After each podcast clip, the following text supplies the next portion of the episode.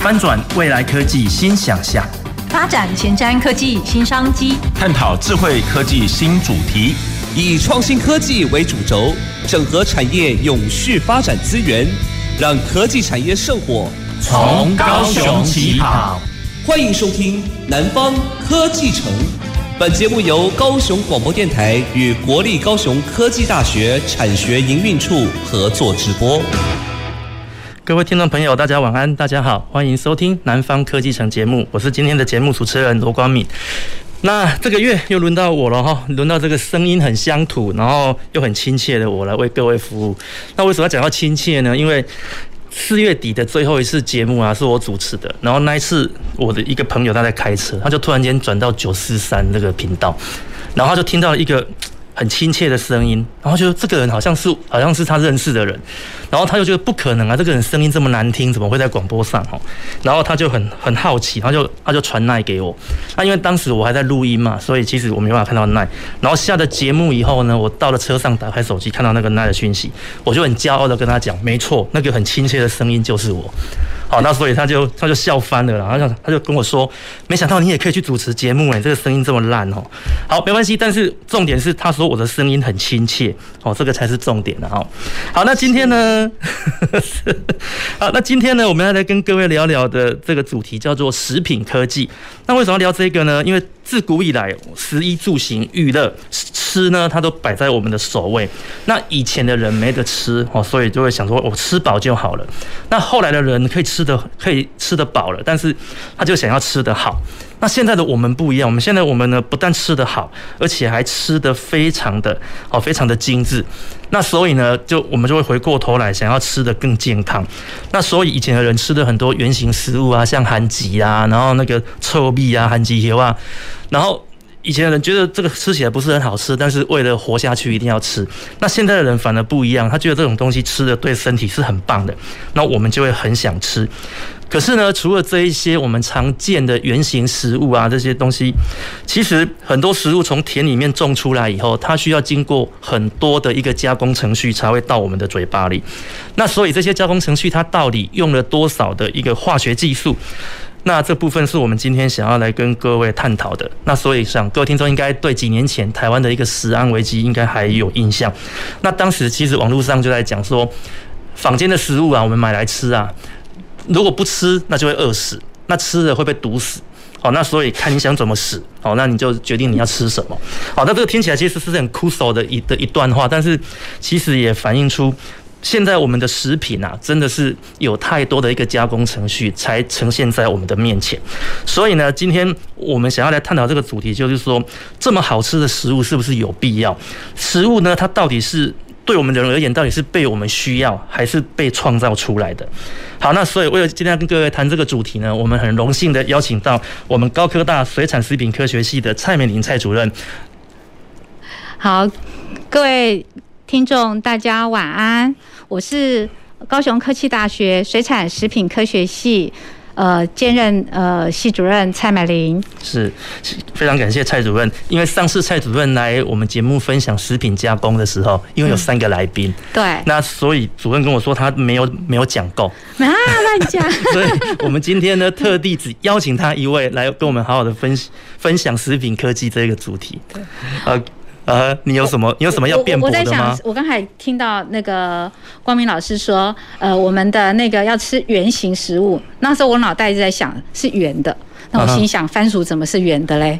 好，好，地瓜叶怎么是圆的嘞？啊，那这个是原态的，好，就是原态的一个食物了。哈，就是都没有经过任何呃太多的加工制成，然后我们没有很多的那种添加物。好，然后就是比较天然自然的啊的一个食物了哈，现在我后来有搞懂。啊，原原来你刚刚不不知道。一开始就想圆的啊，跟球一样呀。是，我我我我我没有办法想象这是一个学食品科学的人哎 所讲出来的话。嗯，是。OK，好，那没关系。我们刚刚把原型食物这东西给理理清清楚了。好，那就是就是所谓很天然的食物了。那其实哈，我跟主任认识超过十年了。有吗？有，我们两个认识超过。我不相信，我们超过十年，因为这样子会让大家知道我年纪很大了。是是 是，没有。我今天要讲的是，我们认认识超过十年的时光里面呢，因为主任在水产食品系嘛，那他们系上有很多一些开发中的未上市的一些试用品。那是他在以前我们在认识的时候，他就会常常会拿这些试用品给我吃啊。那所以我今天很想先厘清的一件事情，就是说那些东西到底可不可以吃啊？呃。拿给你吃的一定是可以吃了，好。那呃，在进入这个主题之前，我可能要稍微介绍一下我们呃水产食品科学系啊。对对对。好，那我们呃高科大的水产食品科学系哈，事实上我们最主要的研究跟呃教学呢，都是以水产为主，可是不以水产为限啊。也就是说，我们现在目前在呃人才培训这个部分的话，我们老师带着学生做的东西，常常啊会以。为那个水产品为重要的素材，那可是问题，一般食品加工，我们系上很多老师也都涉猎了。好，那我们系上现在目前大概有。呃，我们大概呃在三十民国三十七年创系的哈，所以我们的前身是水产高职职业学校的水产制造科。好，那后来在民国五十六年的时候呢，改制呃变成五专的水产制造科。好，那民国八十九年的时候，我们有呃成立四季，呃就是水产食品科学系。哈，那呃接着就是呃我们有硕士班在职班哈的一个成立，所以现在我们系在目前大概。呃，日间部四季有八个班，好，嗯、那呃进修部也有那个四个班，也就是说一个年级都会有一个班了，哈，然后日间部是两个班，一个年级有两个班，然后再硕士班跟硕士在职专班，所以呢，大家对于食品科学要是有兴趣的话，可以欢迎来报考，哈，那呃我们系上大概有十八，哎十。呃，现在有十八位老师，嗯，那我们研究领域都不太一样。那我们系上的这些呃老师呢，事实上，呃，我们的课程最主要有食品加工，嗯哼，好，然后再来就是呃食品检验与分析。那当然，它这个还有食品安全，好，那食品。呃，检验与分析呢，我们又分成了化学类的，还有微生物的。是。所以刚才我们提到的像添加物啊，这个就是食品检验分析的一环了哈。那另外就是有保健食品功能性的一个评估呃开发。好，那所以平常我在拿给你吃的，好，可能就是一些呃新产品开发，然后它有一些保健的元素在里面。鱼鳞呢？我有吃过鱼鳞呢。鱼鳞，鱼鳞的话，它有胶原蛋白啊，啊，让你要青春永驻啊。是，所以鱼鳞拿来做果冻，这个可以。它是从鱼鳞萃出来的胶原蛋白来做果冻。是，嘿，然后呃，像我们在呃研究室的那些萃取技术的话，我们可能会用可食性的啊，因为现在我们的食安现在会越来越注重这个安全。好，那我们当然不喜欢有太多。呃，化学的呃制成在里面，因为我们怕会有残留，所以我们会希望能够呃最简单的制成，然后最最最安全的。那我们就是这很简单的，把比较不好吃的部分，不是说不能吃，是不好吃的部分，不，比如说。氢氧基磷灰石就把它移除了，然后剩下的部分的话就会胶原蛋白嘛，哈。那萃胶原蛋白这个过程里面呢，会有很多技术，哈，就是我们今天的主题食品科技嘛，哈。那这个技术我们可能会有用一些呃像酵素啦、酵素的方法，好进行呃那个萃取。那有些呢可能用很简单的呃一些呃物理方法，好那。就可能就是可以做一些萃取的，那剩下的部分的话呢，呃，像如何让我们这些呃食材能够全利用，因为我们现在已经是呃 SDGs，我们会希望永续嘛，哈。那在永续的过程里面，我们现在拿到的这些食材如何能够全利用，也是现在很多我们呃系上老师在发展的。OK，所以我之前吃下那些鱼鳞是安心的。是安心的啊，哦，是安心，因为一定是可以吃的。是因为其实我一直也很疑惑，这种东西竟然可以吃。但但是我其实我讲实在的，是口感是还不错。就是如果你不要讲那个东西是鱼鳞，你不要有心里那个疙瘩，其实吃起来那个感觉是可以接受的了。是，然后呃，它基基本上它可以吃，然后呃，我们大概有一些呃技术开发，会希望味道。能够没有鱼腥味，OK，嘿，在水产品的部分，OK，那像我们系上有老师，有一些老师在做，呃，比如说从蔬果好像我们现在在很多的裁切厂，他不是会把那些不好的、不好吃的，或是比较老的、黄的啊这些叶片呢，它做一些呃整理。那整理了以后呢，事实上它就是比较把卖相不好的东西拿拿下来嘛。好，那好的东西就卖给我们消费者。可是问题是那些没有那么好的。长得不是那么美的，我们要怎么办法可以让它多元应用？嗯，好，就是说我们要直接把它丢掉，是不是就很可惜？因为我们在种植的过程是不是要花好多力气？那我们可能呃，像我们系上老师，他可能就是用微生物的方式，好，然后去做一些发酵，好，然后呢，让这些呃。我们常说的副产物，好，不要说废弃物。我们常都说，呃，废弃物再利用哈。我们把它想成是一个副产物，然后再去重新改植，然后产生我们呃人类可以使用的，然后比较更具呃价值的 CP 值比较高的产品。好，比如说，呃，我想现在用它有很多醋酸那个纤维素嘛，那我可能就用呃微生物哈乳酸呃那个醋酸。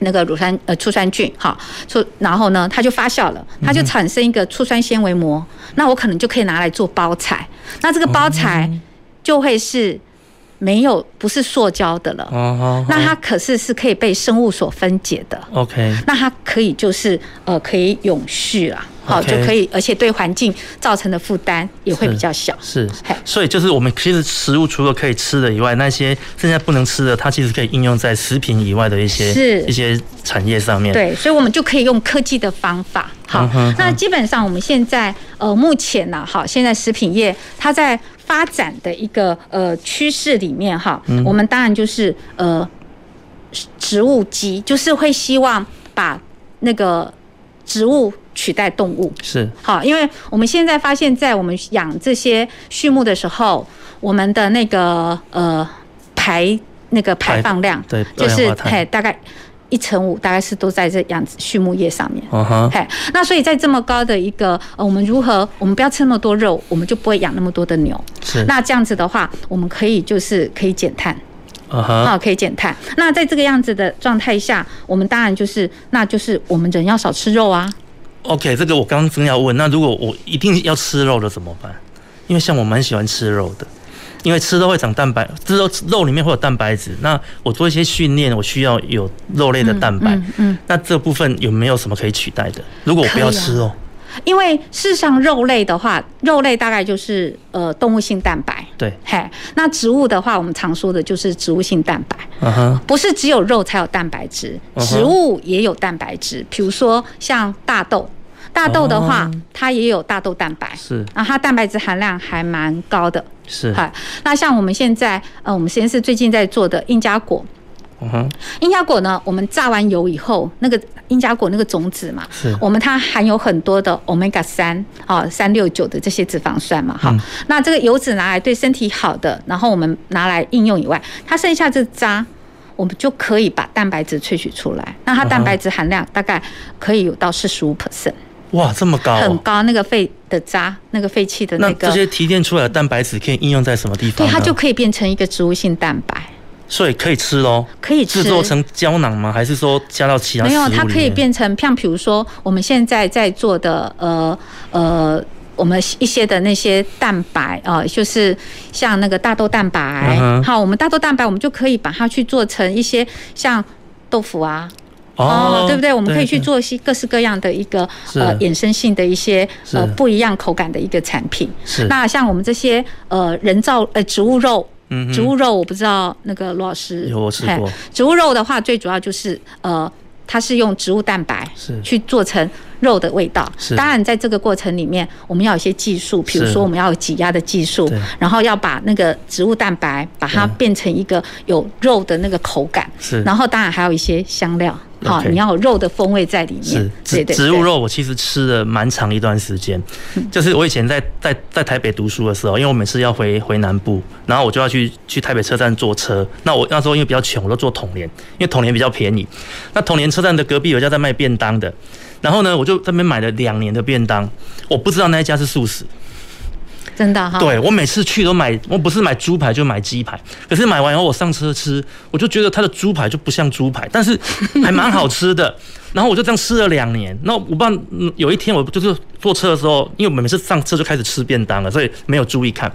那一次我突然上车的时候，突然间往窗外的招牌一看，他写素食，然后我就发现原来我吃了两年的的素食的肉。对，那真的是没有，真的是吃不太出来。就是他们可能那时候，我们现在以前素食可能就是除了用大豆蛋白，可能我们会用像香菇啦，香菇那个饼啊，哎，他们就会把它做一些呃，做一些。呃，那个挤压，或是做一些调理，对，然后就可以当做一些有点肉，因为它有 fiber 纤维的感觉，对对对对，嘿，所以它就可以呃去调，就是调理调出那个口感出来，对，调出那个口感啊，这个都是植物肉。啊，所以你刚才提到的像豌豆蛋白是，像我们现在植物肉很多来自于豌豆蛋白，好，那大豆蛋白的话也有，可是大豆蛋白它有一些。豆臭味，到到就是应该是豆腥味吧，哦、uh. 那个豆味啦。应该一些豆味啊，有些人可能会没有办法接受啊，因为很多素食可能就是他可能有一些豆味的时候啊，有些人对素就可以素食就不是很很很喜欢啊，这个就是呃最主要是那个呃特性食材特性的关系。是，对。那刚刚主任您提到这个就是人造肉的这一部分，那我记得前一阵子有一些报道就是提到说，就是如果我们的肉类啊是用这种这种合成人造的这种，它会他会说我们一般吃素食要吃圆形的食物。就好，然后尽量不要去吃这些合成的。那这个东西是主要是因为它在合成过程中加了一些不该加的吗？还是说没有？事实上，哈，呃，这也就是我们的追求了。好，因为在像植物肉这个部分，就是要有一些技术在里面嘛。你要做出来要有口感。是。那如果说我今天吃原形的食物，啊，原态的食物的时候，我不需要花很多的加工过程啊。对。那我是不是就可以节能减碳？对。然后我的制程比较短的时候，那相对的我要投资的这些资本，因为我的制程简单嘛。对。那我投资的这些呃资本额就会比较少，然后再来，它当然就是负担就会比较。比较轻嘛，好，那你再来就是你要把它做成有肉的味道，你要不要调理？嗯，当然要啊。你要不要加香料？当然要啊。对啊，那既然要加香料，嗯，那它当然就没有那么的，总是不是那么天然嘛？是是，对不对？OK。所以如何在在这个过程里面啊，我们如何让植物取代动物的时候，然后我们可以吃的越简单，我们不要去吃素食。我们去吃蔬食，蔬食，哎，蔬食就是都蔬菜啦，就是你刚才讲的原态的原型的食物，那这样子对身体是相对是相对健康的。那最近不是都流行超级食物吗？哎，对对，讲到超级食物到底是什么东西啊？因为我一直以为超级食物是吃了以后就不会饿的那一种，还是说吃了以后会变得很强壮？到底什么是超级食物？哦，我们当然是希望吃的变得很强壮哈。没有这个超级食物，事实上就是吃了会让身体很健康的食物，叫超级食物。所以不像那种我们小时候看漫画那个七龙珠里面那个仙豆啊，你你知道那个仙豆吗？你有听过吗？我还是海大王那颗那个啊，那什么？你没有看到？你没有看过七龙珠吗？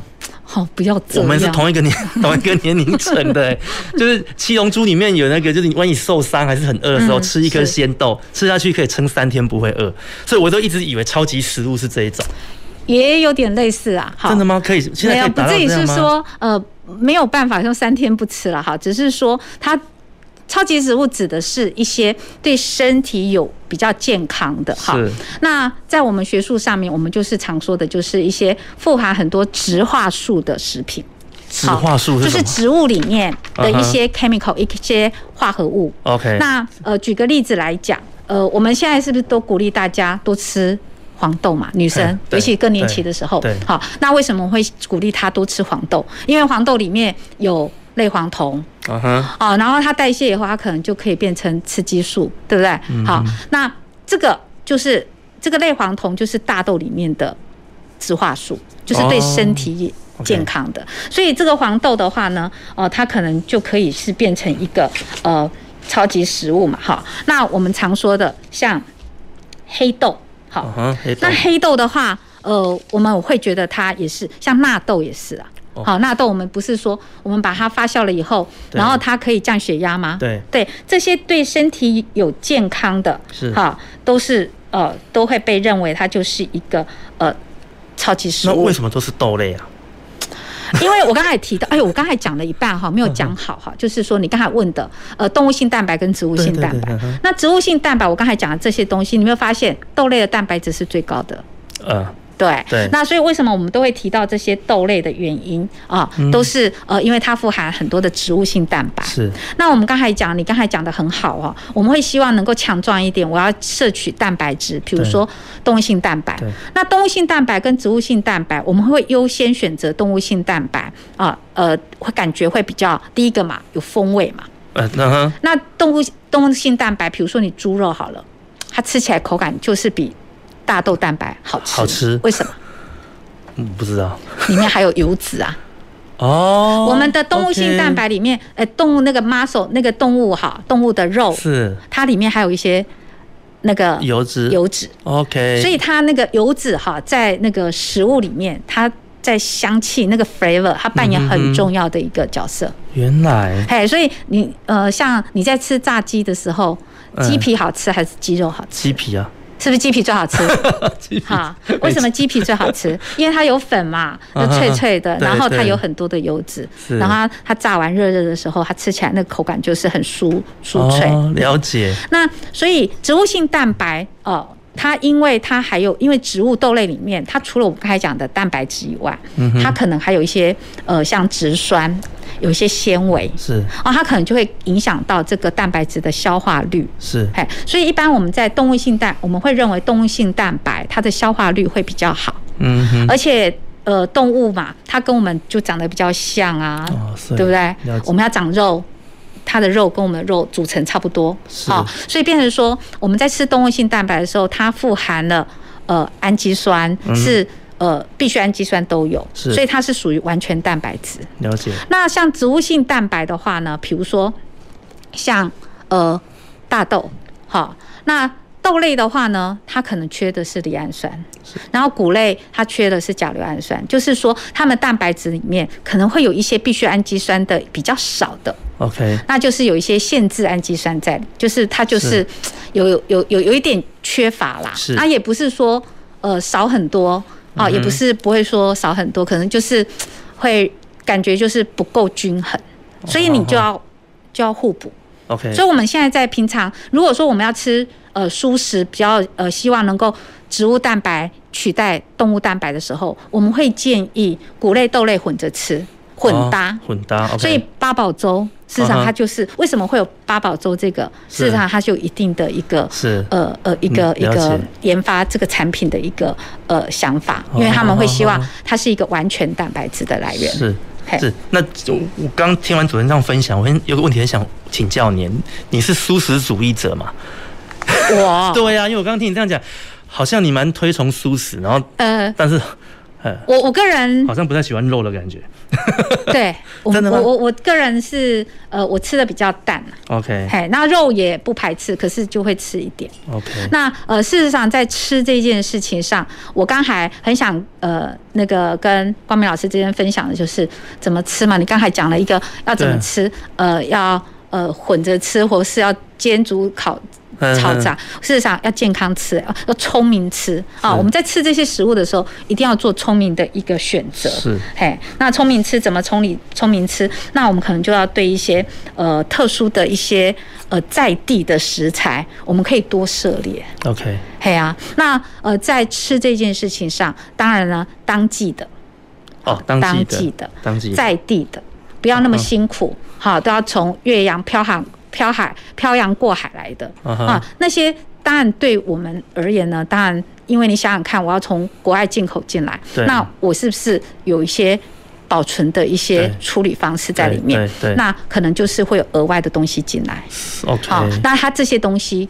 可能就会造成有一些嗯没有那么健康哈，没有那么健康的一个呃考量。是好是。那刚才超级食物的部分呢，我们刚才讲的 还有像印加果也是哈哦对，他们也是大家呃，它也是一个生长在南美地区的一个藤本的植物，然后它的种子很像星星。那现在我们在呃台湾的话，像屏东地区就有人在种，还有像最近他们也很流行种木鳖果，木鳖果。嘿木鳖果，它的那个样子。就是都有刺啊，然后可是它的叶黄素含量就很高。OK，哎，他们都会有一些功能性，因为事实上我们台湾的那个呃养殖或是种植的技术哦都非常好，我们的农民哈真的非常聪明，嗯嗯。嗯、所以他们只要国外进来的东西，他们呃大概有适合的一个条件，他们都可以踹出很好的一个呃种植一个环境。嗯、那种这个环境像印加果种种的话呢，它是像新兴的这些东西，然后它就会蛋白质含量很高，然后很像它的油脂就不饱和。OK，哎，不饱和，那所以很多心血管疾病啊，嗯哼，好，所以像像椰子油这种都可以吗？椰子油它是比较短链的，哦，它也是大概十六个碳的，比较短链的，嘿，那它也是会觉得说会对心血管疾病比较有有帮助。可是呃，我可能要在这里跟呃听众朋友大家分享一个哈，像在吃这件事情，嗯，均衡，然后量要适量。不要太多，是太多的时候，当然哈，即使它再健康的东西，对我们身体都是一个负担。是，嗯，OK。刚刚听完了主任这样分享，其实我发现有一个共通点，哎，好像来自于热带地区的植物都有蛮不错的营养价值。因为像椰子啊、印加果木这些东西，它其实都来自于热带地区。对，好像听起来是这样子。也也也也不一定嘛，因为像那个呃。椰子椰子油的话是还好，它是比较呃也是蛮香的哈，椰子油。对啊，蛮香，因为它因为我记得它这种油它可以直接喝，因为我之前出国的时候，他当地人跟我说，你就直接喝，喝了可以治便秘之类的。是啊，因为呃它油脂如果太多，它可能要看里面有没有有些长链的，你就没办法吸收，像鱼油也是没办法。哦，哎，不是我们常说那个鱼油胶囊的鱼油啊，鱿鱼油。鱿鱼油是什么？是 oil fish，就是那个 哦，鱿鱼的那个鱿，鱿鱼，鱿鱼不是不是鱿鱼，对，鱿鱼。然后它的那个那个脂肪酸，它是长链的脂质，它是钠。哇 okay, 我们消化道根本没办法。是，那消化道没办法消化吸收分解这些肠道酵素没办法分解的时候，它就是排出体外。那这个概念跟什么很像？跟膳食纤维很像。嗯哼。嘿，那我刚才提到的，就为什么这些呃超级食物里面啊、呃，当然我们很多的微量元素啦，好、呃、像叶酸呐、啊、镁呀，啊，或是说那个番茄里面的茄。茄红素、维他命 C，对不对？好，这些都是很天然的一些抗氧化剂。然后我刚才讲的这些微量元素，对身体都是一些呃很重要的一些辅酶啦。哈，那这些对身体都很健康。那呃，可是呃，我刚才讲的这些膳食纤维，嗯，在植物里面，尤其在蔬菜啊、水果，像我们刚才提的，它也含量很高。那什么是膳食纤维？就是它也是糖类的一种，可是它没有办法被肠道的酵素。所分解，所以它会促进你排便啊。哦，然后这些膳食纤维，它又有分成可以溶于水啊，不溶于水的。是啊，可以溶于水的，你可以想想的那个爱玉。啊哈。爱玉，我们最近夏天，你去观音山不是会有那个 爱玉吗？我们常去观音山吃爱玉，哎，对，那个你会去看它那个扛棒，就会告诉你，它会降胆固醇，是，对不对？那它这个膳食纤维，它就是可以呃降低我们的呃体内的一个胆固醇。好，OK，好，好，OK，OK，我们这边非常谢谢美玲主任分享，因为节目的关系，那我们上半场的访谈会先到这边，那。刚其实主要有提到很多长链、短链啊，饱和不饱和啊，微量元素跟一些叶黄素添加物等等的。我想这边我们在节目的下半段再来跟各位听众朋友继续的分享。好，那我们节目先进行到这边，休息一下，马上回来。走进时光隧道，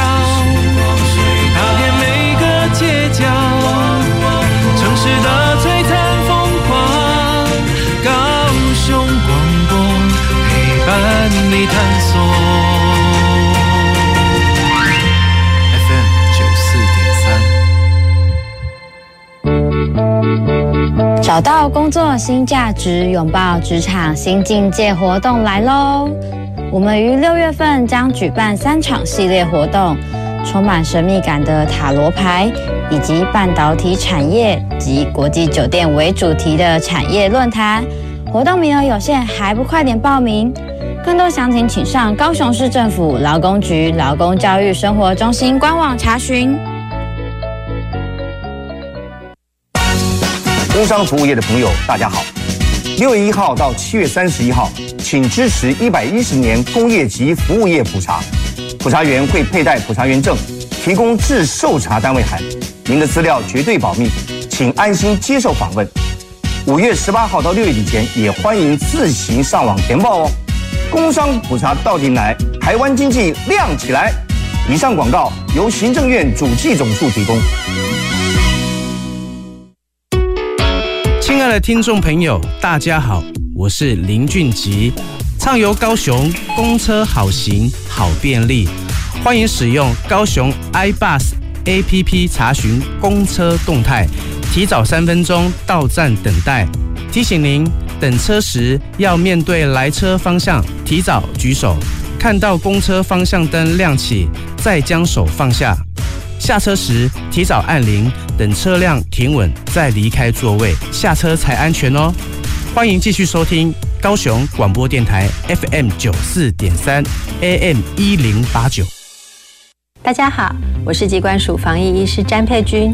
大部分的 COVID-19 儿童感染者症状较成年人轻微，在熟悉的环境进行居家照护，有助恢复健康。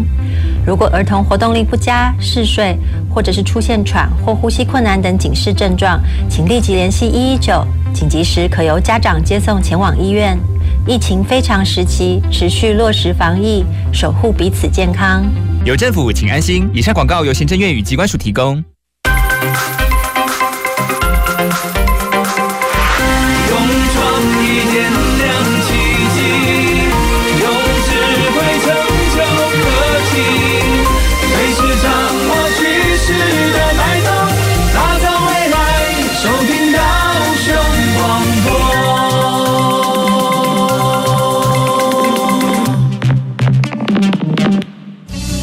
前瞻的，未来的，您现在所收听的是提供您最多科技产业新知的南方科技城。各位听众朋友，大家好，欢迎回到南方科技城节目。本节目是由国立高雄科技大学与高高雄广播电台合作直播，我是今天的主持人罗光敏。好，那我们上半场呢，跟我们的来宾，我们的美玲主任聊了很多这个食品的一些。呃，一些基本的一些知识啊，或者是说我们所谓的尝试。那其中我们有聊到的，刚上半段节目我们后面有聊到，就是说这个食物里面的一些一些样态。好，那我想这边我们再进一步的哦，来针对这个问题请教我们美林主任，就是说你早刚在节目的上半段有提到说，这个里面有食物有所谓的饱和跟不饱和、长链短链这一个部分，那它对我们来讲，尤其对我们人人体来讲，是有什么样子的一个差别？哦，呃。应该是说，在我们食物里面的脂肪哈，尤其像我们刚才提到的那个肉啊，哈，你觉得肉超好吃，对不对？对。然后呃，一般我们动物性的脂肪都是饱和的，啊。然后也就是说，什么是饱和的？我们用一个比较简单的，我把它放在室温里面，它就是固态的。啊哈。然后会液态的，就是不会，就是饱和就摆着没有来有去，像那个沙拉油，你给它摆着，它就会有液，那个就是液态的。哈。那那一般不饱和的，就是我刚才讲的，我们这些沙拉油，它就不饱和脂肪酸就会比较多。OK，那一般在我们现在的很多的呃呃临床，我们一般的研究里面就会发现哈，这些呃不饱和脂肪酸对于降呃我们身身体里面的胆固醇。好，是确实是有效果的。比如说像那个橄榄油，嗯哼，橄榄油就是富含单元不饱和脂肪酸，是，然后它可以降血脂，然后血脂降了，当然进而就会对于血压的那个调控就会比较稳定。嗯哼，嘿，大概是这样。所以不饱和的意思就。就我其实本身是学复材的，我们里里面也有不饱和树脂跟饱和树脂。那我这样听起来好像不饱和的，它感觉它是比较有有自由自由度，所以当它进到人类体内的时候，它比较能够去跟体内的一些东西，或者说把体内的东西带带走，是这样子的概念吗？呃，应该是说，呃，饱和的脂肪就是动物性脂肪，它会含有胆固醇。哦，那吃到身体里面来，它在肝脏代谢了以后，它就会有胆固醇含量就会比较高。OK，它会增加我们的血液的脂肪。OK，所以是饱和的里面带着一些比较对人体不健康的东西在里面。饱和的话，它在呃血脂上面，它会有增加、提高我们身体胆固醇的一个 OK、呃、一个一个问题。了解了解。那 OK，那接下来我们来跟各跟各位聊聊，就是说那个。食品的添加剂问题哦，因为在食食品科技里面，其实添加剂是一个很重要的哦的一个环节。那像我们本身在做树脂的啊，树脂里面其实也有很多添加剂啊。那这是一个我们前辈跟我讲的，他说你知道吗？我们一般的树脂的密度哈，大概在一点一、一点二之间，可是为什么我们买到的树脂的密度都是一点三、一点四？为什么？对我，我是很好奇啊，我就说为对啊，为什么？我我记得印象中都是一点一点三左右。他说，因为它里面加了一一些添加剂。就是我加了这个东西以后呢，它不会影响你本来的性质，但是呢，因为我们在卖树脂这种东西是一桶一桶卖，是称重卖的，一公斤就卖多少钱。那所以我的密度如果把它调多一点，调高一点，那相同的的的体积，我就可以卖比较高的价钱。所以呢，它就会做一些所谓的添加剂。那我当然这样子的概念在食品科学里面大概是不一样，因为食品科学加所谓的添加剂，大概是为了它的保存，或者是为了提升它的风味嘛。那所以这边想要请教主任的就是说，那以我们目前市面上的这些添加剂啊，它到底有哪一些？然后甚至说有哪一些是我们人可以吃的，是比较相对安全的？好，呃，事实上，我们现在大家人很多，尤其是在像三聚氰胺呐，你刚才讲的那个起云剂，大家现在几乎听到食品添加物，大家就很害怕，对不对？对。好，那事实上，我们现在现代人，我们也很流行追求的，每次我都管你买我的产品，对不对？我每次都会说，哎，我们水石系老师做的产品呢，它的添加物，它几乎就没有添加物。像我们水石系最近在卖的那个呃活力。呃，乌鸡汤，活力乌鸡汤啊，这个是呃我们高科大 DK Shop 里面的一个呃产品。那它的呃里它的产品它的特色，它就没有让放任何的，比如说味素啦，啊，没有放什么那个甜味剂啦，或者是粘稠剂啊，好。那我刚才提到的这些，去增加。呃，食物的风味或改善食物的一些样态的哈，那我们都会认为它是一个添加物了哈。那我们当然都会希望说能够天然无毒是最好嘛哈。可是问题是，呃，什么是食品添加物？一定是不好吗？事实上不一定呐。好，那只要是法规规范可以吃的，那表示是安全的啊。啊，我们呃，它因为我们一般哈添加物之所以有问题，像比如说起云剂，人家明明就是用。棕榈油是食品的，是结果我们用工业用的，然后来制造食品产品，这当然是不行啊。了解。那所以这个添加物，我们如何要让它呃要呃安全？当然它的纯度很重要。哈，那一般我们所称谓的食品添加物，大概就是一般我们常的食品的着色。调味，我刚才讲的味素啊，哈、嗯，然后那个呃，像一些防腐剂啊，是哦，漂白剂啊，你会说，哎，我食品为什么会漂白？有啊，那我可能就是面，我可能会像像鱼丸，嗯、我们在制作过程里面，我可能会用呃那个 H2O2 那个过氧化氢，稍微把一些呃颜色去掉，让它比较白一点。这跟双氧水有什么不一样？对，就是双氧水啊。啊，就是双氧水。可是这这这能能能吃吗？啊，它你就是不能有残留。哦，就是，就我们法法规规范，我在制成里面，我可能会有一些东西可以加，但是事后要把它清除，可是必须也不能残留。然后我可能还有一些像乳化剂，嗯哼，好，像起起云剂这些都是乳化剂嘛，哈，对不对？那我现在吃起来，呃，我要让它呃油水不要分离，因为我们大家都会希望说，哎，这一瓶饮料。好，那个巧克力牛奶，对，你如果有一层在上面，巧克力层在下面，你一定不敢喝嘛。对，所以我们用一些乳化剂。OK，好，那除了以外，像一些增香、增加香味的，好，那像我刚才提到我们呃那个高科大的那一支呃火力乌鸡，好，那它就它的香气全部来自于中药材。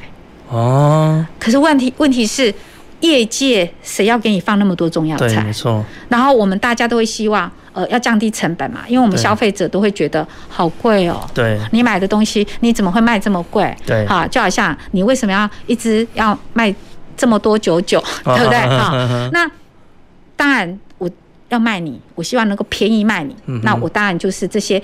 呃，我不会用中药材啊，对，我用香料，我可能就一些呃增加香味的物质给你。那有些呢，也可能要安定品质啊来用。好，那为什么安定品质？我怕会长菌啊，我可能就是要有一些呃呃抑菌剂啊，对不对？那不然的话，你要是长菌了，我们吃了。当然就肚子痛。刚才在呃，我们要进入节目之前，您不是讲啊，过期的牛奶过期了两个礼拜，你还是照喝，喝完以后好像没有事哈。那是因为你很 lucky。哦哈，因为它就是没有长菌嘛。所以我就是我的食品里面没有菌的状态下，好，而且它的呃物质的氧化还没有很，因为你可能冰在冰箱里面，它比较慢，所以它品质质地没有改，没有变化很多，所以你吃了你没有生病。了解。哎，可是怕就是我们储存没有很在一个很适当的一个环境下，那它可能微生物就滋长了，那你吃了你马上就是。可能要送急诊，是好，这个就是呃，我们有需要在品质里面需要一些品质安定品质的一些物质，好，然后当然呢，有时候我们在加工过程里面，我希望能够把菌养好，要促进它的一个发酵嘛，哈，那或是一些增加稠度嘛，鸡汤喝起来我要有浓郁的感觉，所以你们回去看一下那个全联。嗯哦，sorry，对，哦，我们去看一下我们这个产品上面可能会有一个什么增稠剂，是，那就是增加这个汤的一个浓郁度，是是。好，那当然这些还有防止氧化的，这些都是可能是我们为了要因应我们要发展的这些产品，然后我去加进去的，好，然后接触食品的单方或复方，因为有些你会去看哦，它可能一盏。我们在看那个食品标示的时候，嗯、我们这些材料它可能就是可能酱油，它后面就会挂号。那挂号它就是因为这个酱油里面可能有很多其他的东西，它就必须要告诉消费者。是，嗯，对，这个以前好像是没有这样子的标示，但是好像最近的食安法规定要详细的标示，所以我们现在是去 Seven，呃。糟糕，我会不会会不会会不会被罚钱啊？就是 我会不会今天下节目就被告啊？好，就是没有，就是我们在去外面买了一些面包，我们就发现它后面写了很多成分的内容，而且很多是你看不懂的，所以就有长辈跟我们讲说，你要去买一个你看不懂的东西，把它吃到肚子里面嘛。嗯，所以我今天就就就今天就来就教我们的主任，就说这样的东西是不是我们真的可以吃啊？呃，事实上我们敢。就是说，在我们现在，事实上，我们国内的那个，我们卫福部真的很辛苦哈。嗯他们在这个稽核上面，他们是做的非常的务实。是。好，那只要他呃厂厂商敢写在上面，表示一定是可以的。但是可以吃跟可不可以吃多又是一回事。如果我现在一天在这些店里面买了这么多的面包，假如说我三餐都以面包果腹，那会不会有问题？就是说会不会有所谓的食用剂量的问题啊？会。会，uh huh. 呃，除了食用剂量了哈，你刚才讲你三三餐都面包果腹，这就不健康嘛，哦，oh. 对吧？这就不健康。那我们在摄取这个食物的时候，你会发现我们很多的呃杂志啊上最后都会叫会带一句话，要均衡饮食饮食。是，事实上，呃，我在学校呃跟同学上课的时候，我也常常会呃，我常常在开玩笑，我上完第一节课，我大概这学这学期课就可以下课了。为什么？Uh huh. 因为我都常常跟他们讲，你们只要均衡。饮饮。食就可以健康，好，那所以你变成说你在吃东西，你要这呃六大类食物都要有啊，嗯嗯，好，那哪六大类嘞？有碳水化合物嘛，好，就是有那个呃，比如说有奶类、奶制品，好，然后你的那个蔬菜、水果，然后五谷杂粮啊这些，然后再来就是鱼肉蛋豆类，好，然后呃。最后就是油脂，是。好，那这些东西就是平常你就是都要摄取到的，均均匀的摄取，对，这些都是你一天这些东西都要吃到的，是。好，这样才叫均衡的饮食，是。嘿。那所以你当你三餐都只吃面包，可是你的面包大部分都是淀粉，那你就吃糖类哦。那你有没有膳食纤维在里面？没有，你没有蔬菜水果，没有维生素在里面，所以你当然你就是不健康。了解。嘿，那再来就是说，你三餐吃的这些面包，你后面都有这么多的添加物哦。那呃，你如果隔餐，市场还好啦，哎还好，因为它的用量剂量，我们的法规都会有规范的，嘿，都会规范的。其实食品这些添加物啊，我们其实吃起来。我应该我分享一个经验啊，就是说我其实以前像吃草莓果酱，我觉得好好吃，我吃吐司一定要加草莓果酱。然后有一次我去法国，其实就开法国开研讨会，然后吃他们的草莓果酱，我一吃，这什么味道？就是我会觉得这种东西怎么会叫草莓果酱？那后来他们跟我来跟我说，这个才是真正的草莓果酱。你们吃的那种草莓果酱是。是香料香料调出来的草莓果酱，那就像我去日本喝苹果牛奶，这跟台湾喝到的苹果牛奶不一样，甚至于我去澳洲喝的牛奶跟台湾喝的牛奶不一样。后来我才知道说，其实我们光牛奶这一部分，光鲜奶，它其实就有经过所谓的调味或者是这样的一个程序。因为我我印象中我听听过一个职业叫做叫做试味试味试味师啊，就试味道的人员。嗯，就是我今天牛奶出来，为什么光泉的跟品评师哦都 OK 品评师哦，专业的名词叫品评师。OK，就是你今天光泉的或者是味全的或者是其他不同品牌的，其实一样是牛奶出来，可是味道吃起来喝起来不一样。呃，这个会跟他们的制成有关系。OK，呃，就是说他们在牛奶制造过程里面，他们可能就是可能会要留多少比例的脂肪，那牛、oh. 牛的脂肪，呃，就是牛奶里面的脂肪哈。那当然，呃，就都会影响到我们整体风味。比如说，oh. 嗯，你全脂牛奶跟中脂牛奶，哎、欸，那个低脂牛奶，对，你喜欢喝哪一个？全脂。为什么？好喝啊。为什么好喝？呃，比较香，比较对，比较香。那因为全脂牛奶里面就是比较多的脂肪。那低脂或是 中脂的话，它可能就是像比如说中脂，它脂肪可能就是要减半。嗯哼。所以这个可以透过生生物科技的方式去把它对它不需要生物科技啊，一般的离心，好、哦、很简单离心它，因为你离心的时候脂肪就会飘在上面了。是，那你就可以。去除。那除了这样以外，他们没有再添加其他的吗？嗯，应该会有吧。因为我 不敢讲，不能讲，不是不是不能讲，是基本上不太需要了。OK。而且事实上哈，呃，那个牛乳的味道也会跟产地牧草有关系。哦，OK。牧草，好，你这个产地，然后我们的天气是好。那像这个。可能大家都有概念，比如说新疆的冬虫夏草，跟我们在实验室养的冬虫夏草可能就会不一样。哦，它的功能性就会不同，因为它会环境啊，好。那像你刚才讲的，为什么在热带地区的东西好像都很有功能性？比如说我刚才讲的，因那个呃呃那个什么呃那个椰子，嘿木木木须果，对对对木鳖果哈，木鳖果。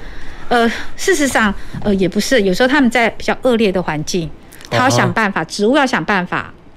活下来，是那他身上就会有很多呃对自己有好处的植化素会产生。是好，那举一个例子来讲，呃，为什么呃在盐田就是黑珍珠，嗯哼，吃起来为什么比较甜？嗯，你有没有想过，我们黑珍珠是不是比较甜？莲雾啊，莲雾我知道，嘿，呵呵，为什么？因为呃，它就是那也是一个意外嘛，哈，就是海水倒灌了以后，哈，哦，他们海水。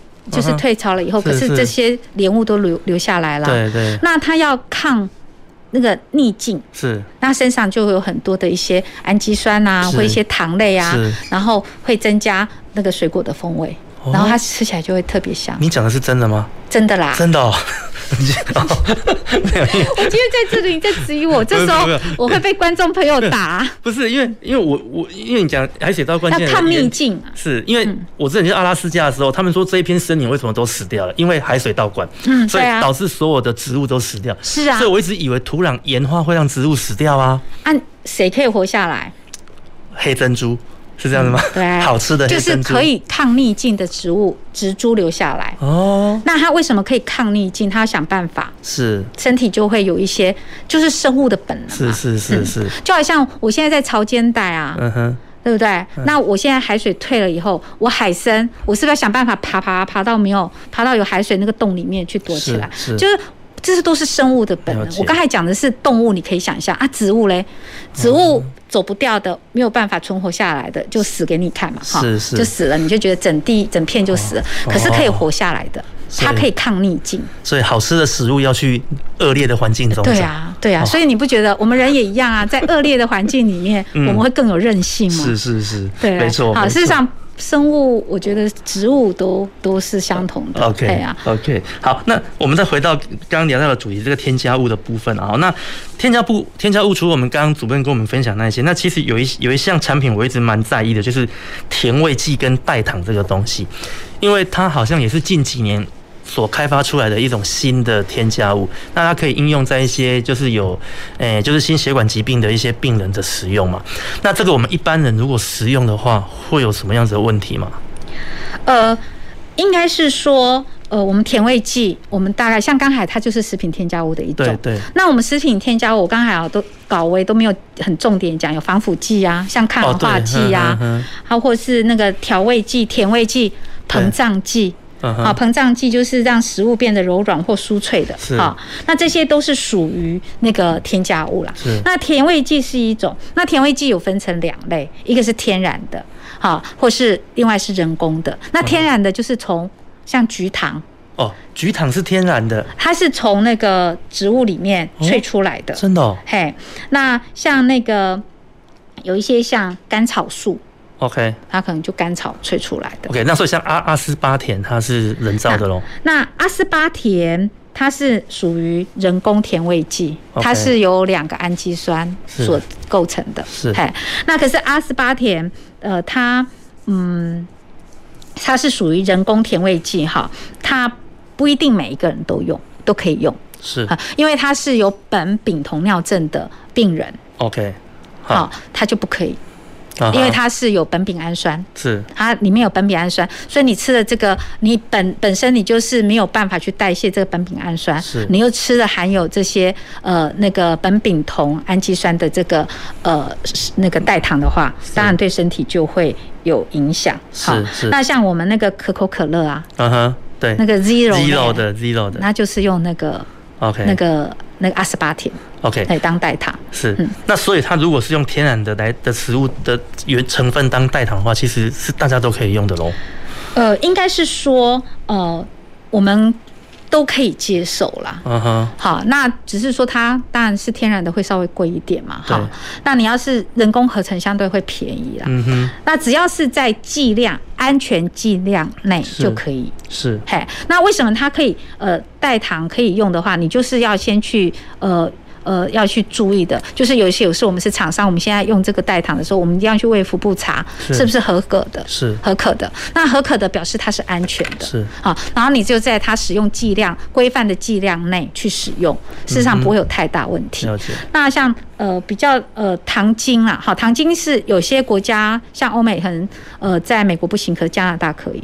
好，那可能就是我们可能也是会建建议大家少吃，因为它是人工，是呃人工甜味剂。是，那甜味剂的目的就是呃有甜度，好，它可能砂糖，它可以取代砂糖。对。那为什么要取代砂糖？是因为呃有一些呃糖尿病患者，他可能对于血糖的控制，他可以用这些代糖来协助你吃东西。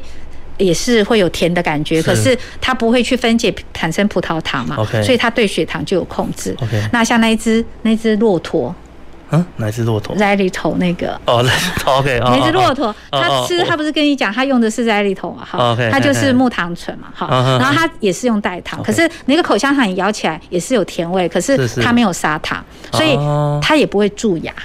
哦，OK，所以就是有时候小小孩子要让他吃口香糖，然后他咬，但是不要蛀牙，可以吃这样子的。他他你就是用那个木糖醇，他们都是一些无糖口香糖。所以他说什么饭后要让洁牙的时候可以吃这种口香糖。那它是无糖口香糖，然后它就可以呃帮我们洁牙，因为它是木糖醇，细菌不会用啊。OK OK，对，啊，所以所以它它可以当那个一些呃甜味剂，有甜甜的感觉，可是它没有像砂糖一样会产生能量。了解。，OK，好，那节目最后我们这边还有一个主题要来请教我们的一个哦，请教我们主任哈，就是我们现在食品它在添加在加在加工的过程中会有所谓的保存期限嘛？就说今天食品经过特殊的加工，它可以延长它的存放时间。那这个保存期限它是怎么定的？呃，我们保存期限的话。呃，以前我在辅导厂商的时候，厂商都是说他是去抄来的，好。哦哦哦，你会被告？没有啦，这是不合，这是厂商那个他们以前早期的厂商都这样跟我们讲，我听完我都会觉得太可爱了哈，怎么抄来的？因为他可能就是他们家公司生产的泡面好了，然后他可能去拿了 B 公司的泡面来看，哎，他们大概写多久，还要写多久？是。呃呃，正确的保存期限，我们要做储藏性试验。好，我们就是要给他或是一些挑战试验，去找出它可以延长，它可以它可以多久的时间是可以安全的，不会变坏的。是，所以这个保存期限事实上是不可以乱标的。啊哈，哎，如果有一天我今天买这个产品，那个保存期限以内，然后你拿回家，好，你拿回家，就是你都还在保存期限以内，你就坏掉的，这个厂商是要负责任的。了解。哎，然后可是问题是，如果你是拿回家自己放到超过保存期限。那是我们自己要负责任。哎，就是呃，保存期限事实上就是一个最佳赏味期。OK，所以其实它是一个赏味的期限呐，对，不一定是不一定真的是保存。对，当然呢，我们会觉得过了保存期限，你们就我们就不要吃。如果我们有判断力的话，我们会尽量会请消费我们那个消费者呢，就尽量不要去吃这个。是，但是想吃还是可以嘛，哈。如果你的肠胃够健康，没有，因为因为有有一些商店，他们其实有在卖一些所谓的集齐品。那集齐你就买回去要马上吃啊。OK，你要马上吃，就不要放了。是，嘿，再放，呃，你就会比较就是。有那个是腐败的，就是危害的风险。是 OK，因为因为我会这样问，是因为我常常有时候就是以前读书的时候比较穷，过期的食物还是要吃啊，但是吃完好像也没有怎么样。因为它只是它一般哈，我们会呃，一般我们食品安全，是我们大概是会看它会不会长菌，我们最主要是看会不会长微生物嘛。是好，或是说它氧化掉，是有不好的风味产生。是好，那要不然的话。它不会有太大的问题，因为食品一般都可以放很久，要不然那个老菜脯。哎，对啊，我就我想要问的就是这个，因为像我们有一些腌制的产品放很久啊，那为什么它可以吃？呃，应该是说我们这些腌制的，像老菜脯，它们就是有一些发酵了嘛，嗯、对，它里面有益菌，有一些好的菌长在里面，所以不好的菌就没有生长。OK，那好的菌长在。这个食物上面的时候，我们吃起来当然它是好的嘛，所以食物它是被这个细菌发酵了，所以它会有更甘甜的一个呃风味产生。所以也就是说，食物上它经过了适当的存放，当它上面产生的菌以后，它不一定是坏的。对，因为所以我们会有发酵技术啊。事实上，今天呃没有时间跟大家讲。事实上，在我们的食品上面，是我们会应用很多的呃生物技术在上面。那其其中发酵。是哦，发酵就是一个很重要的一个呃那个微生物工程哈，就是一个发酵就是一个很重要的一个食物改质啊，然后生产好吃的食物的一个方法跟策略。比如说你喝的啤酒，啊哈，啤酒事实上它就是发酵嘛。是。那红酒不是越久越越越贵吗？对。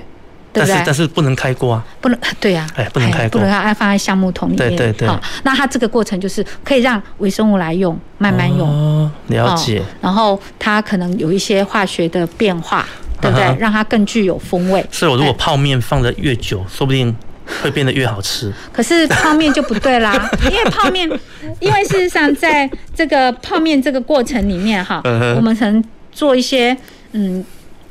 我们都有放一些抗氧化物，而且它可能会加热，泡面它炸过或者有加热，所以变成那个也不能。所以不是所有的食品都可以都可以做这个动作。对，像泡面的话，它可能会怕油脂氧化的问题。是是是。那氧化的话，你吃进来对身体当然就不健康，因为你就吃了一些过氧化物进来。是是，了解。OK，好，我们今天因为时间的关系哈，那。只能节目只能进到这边。那刚刚其实主任有提到说，他还有很多没有讲，所以 所以我想我们可以再安排一集，请主任来这边跟我们分享。好，那我们今天还是非常谢谢主任来来参与今天的节目，跟大家分享了这么多食品科技的一些尝试。那也非常感谢各位听众朋友的收听，前三的科技的未来的南方科技城，下周同一时间我们空中再会。南方科技城节目由高雄广播电台与国立高雄科技大学产学营运处合作直播，感谢您的收听。